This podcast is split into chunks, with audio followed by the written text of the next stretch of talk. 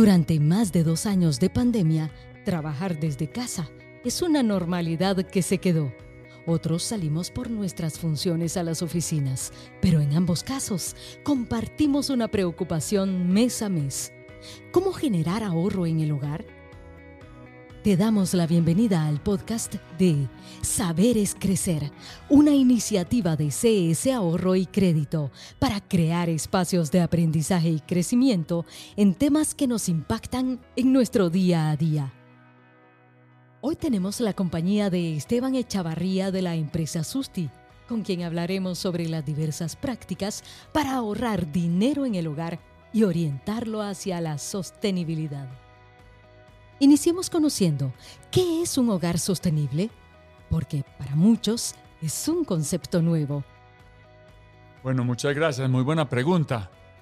Eh, realmente la sostenibilidad tiene tres pilares, que son el pilar social, el pilar ambiental y el pilar económico.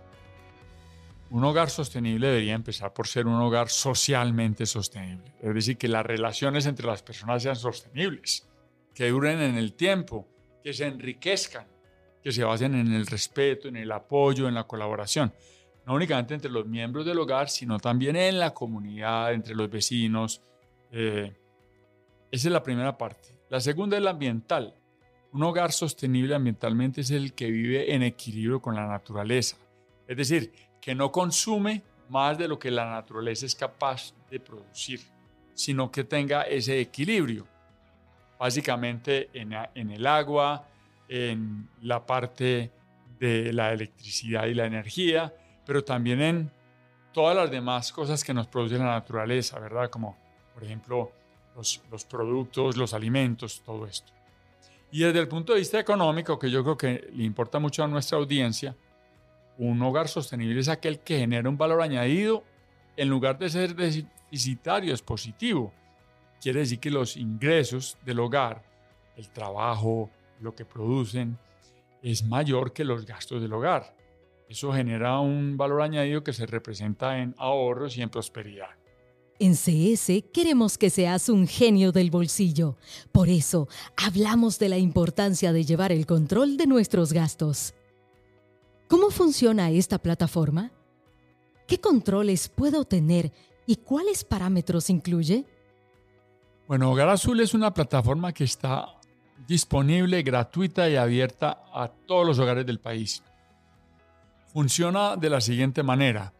Además de darse de alta inicialmente, que es muy fácil yendo a la página web de hogarazul.org, lo que se hace es que se van alimentando los consumos mensuales de electricidad, de agua, de gases, de combustibles, eh, las compras sostenibles el manejo de los residuos sólidos, eh, si se separan, si se reciclan, y también se describe el manejo de eh, lo que son las aguas hervidas. Todo esto va quedando en la plataforma, se va viendo mes a mes con gráficas la evolución y nos puede permitir para saber si algo no está funcionando bien. Y finalmente, podemos imprimir con un solo clic el reporte Bandera Azul Ecológica Hogares Sostenibles, y también nos va a permitir sentir pues, el orgullo de que somos un hogar sostenible. Eh, la plataforma fuera de eso va dando tips y va dando ayudas y consejos para ser cada vez más sostenible. En CS vimos el caso de una familia de cuatro personas que pagaba mucho dinero de electricidad. Era un monto desproporcionado les dejamos una tarea bajo la técnica RECAP, registro, analizo y comparo. Una vez que hicimos ese ejercicio, nos dimos cuenta que, comparado con una familia de similar tamaño y dinámica, consumía tres veces más, lo que significa un gasto enorme de dinero. Se solicitó hacer la revisión del medidor, identificando que el medidor estaba presentando problemas se hizo la reparación y la lectura se normalizó, permitiendo que la familia comenzara a ahorrar un montón de plata. Por eso llevar estos controles, ser críticos y analizar es importantísimo. Con la experiencia de Hogar Azul, ¿qué otros beneficios podemos identificar para el hogar? Bueno, lo más importante de Hogar Azul es que te permite ser más ordenado en el manejo de tus consumos. Básicamente puedes hacer un seguimiento del consumo de electricidad, del consumo de agua, del consumo de gas. Eh, te ayuda también a mantener estos contadores de agua y energía en buen estado. Se, han dado casos donde el, gasto es por un mal control del contador, por ejemplo. Eh, la red de distribución de agua y de luz Muchas veces las pérdidas vienen de pérdidas en, estos, en estos canales. Eh, el mantenimiento de los vehículos. Inclusive, en el caso del manejo de, de, plagas y de residuos, te puede ayudar también a disminuir tus costos porque vas a disminuir lo que es el control de plagas, los olores, el reciclaje y el compostaje son un muy buen ahorro financiero. Ahora podemos hablar un poco más de eso. Es decir, se puede realmente evitar muchos daños, taponamientos y pérdidas de eficiencia en el gas, en la electricidad y en la energía. ¿Qué prácticas podemos realizar en el hogar para ahorrar electricidad, agua y combustibles para transformarlas en ahorro de dinero a fin de mes? Bueno, hay muchas maneras de ahorrar energía, de ahorrar gas, de ahorrar agua y eso se transforma definitivamente en un ahorro económico muy grande. Eh, los más importantes son probablemente el del agua caliente. Agua caliente eléctrica se puede reemplazar por gas o por solar y hay un gran ahorro de energía. Algunos electrodomésticos viejos que no tienen alta eficiencia, las neveras, muchas veces las planchas, todo esto se puede eh, reemplazar por equipos más modernos, aires acondicionados también. Bombillas deben ser LED, todo lo que son las regletas donde están los electrodomésticos se deberían apagar por la noche cuando no se usen. La cocina es mucho mejor una cocina de gas LP que una cocina eléctrica, por ejemplo. Ni que hablar del vehículo. Yo tengo desde hace 5 años vehículo LP y me ahorro más del 60% por kilómetro. Es, es enorme lo que uno puede hacer. Además de que contamina mucho menos, emite mucho menos gases de efecto invernadero que la gasolina. En el caso del agua, además se pueden poner aireadores en las boquillas de, los grifos y esto también ahorra muchísima agua. Hay otras prácticas de agua, por ejemplo, lavar el carro en vez de lavarlo con, con la manguera, con el chorro, lavarlo con un balde y con un trapo. Gastas 50 veces menos y el carro queda igual de limpio. Cuando tienes huertas eh, o jardines, tienes que pensar en regar por la tarde, ya casi por la noche, o muy temprano por la mañana. Eh, básicamente eso, las prácticas de lavandería también. La lavandería hay que utilizar la lavadora más bien llena que vacía. Eh, el lavavajillas, todos esos electrodomésticos hay que utilizarlos eh, bien como lo recomiendan para no gastar tanta electricidad.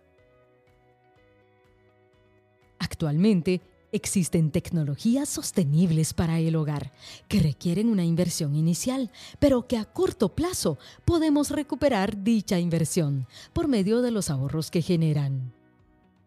Me contaron de una familia que colocó un calentador solar para sustituir la ducha y colocar agua caliente en el hogar. En seis meses recuperaron la inversión que hicieron. ¿Cómo convencernos de las posibilidades que tenemos? ¿Cuáles podrían ser opciones en las que podemos hacer esta inversión? Sí, mira, definitivamente, el, como habíamos hablado antes, el reemplazar la electricidad para calentar agua por, por el sol o por el gas es una ventaja muy grande. Yo lo hice en mi casa y efectivamente eh, ves la diferencia. Como decía, cambiar la gasolina por gas en los vehículos es una inversión que se paga 6, 7 meses.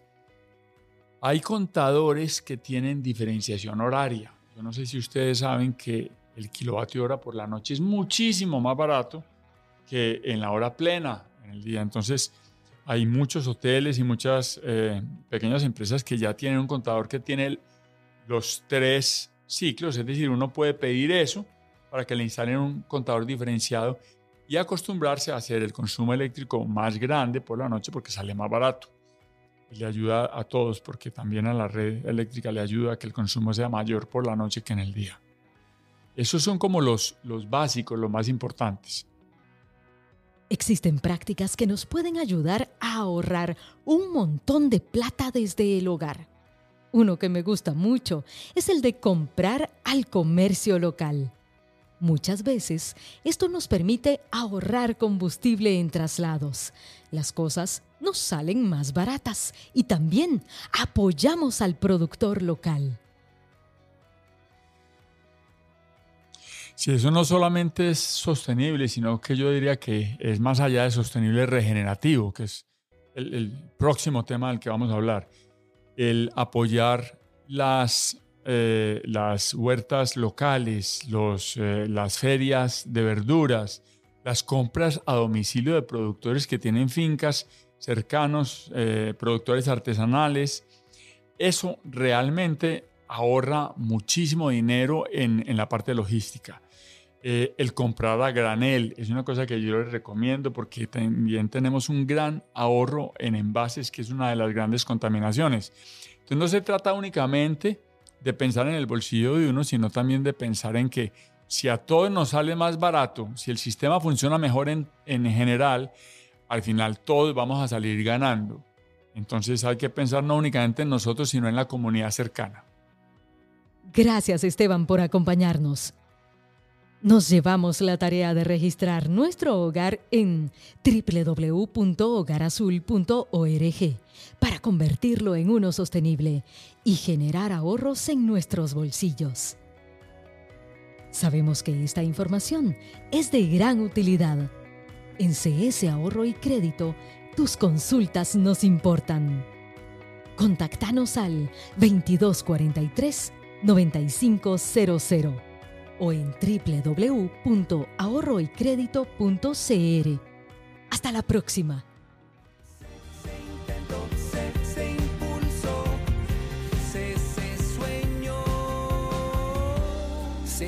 Ahorro y Crédito.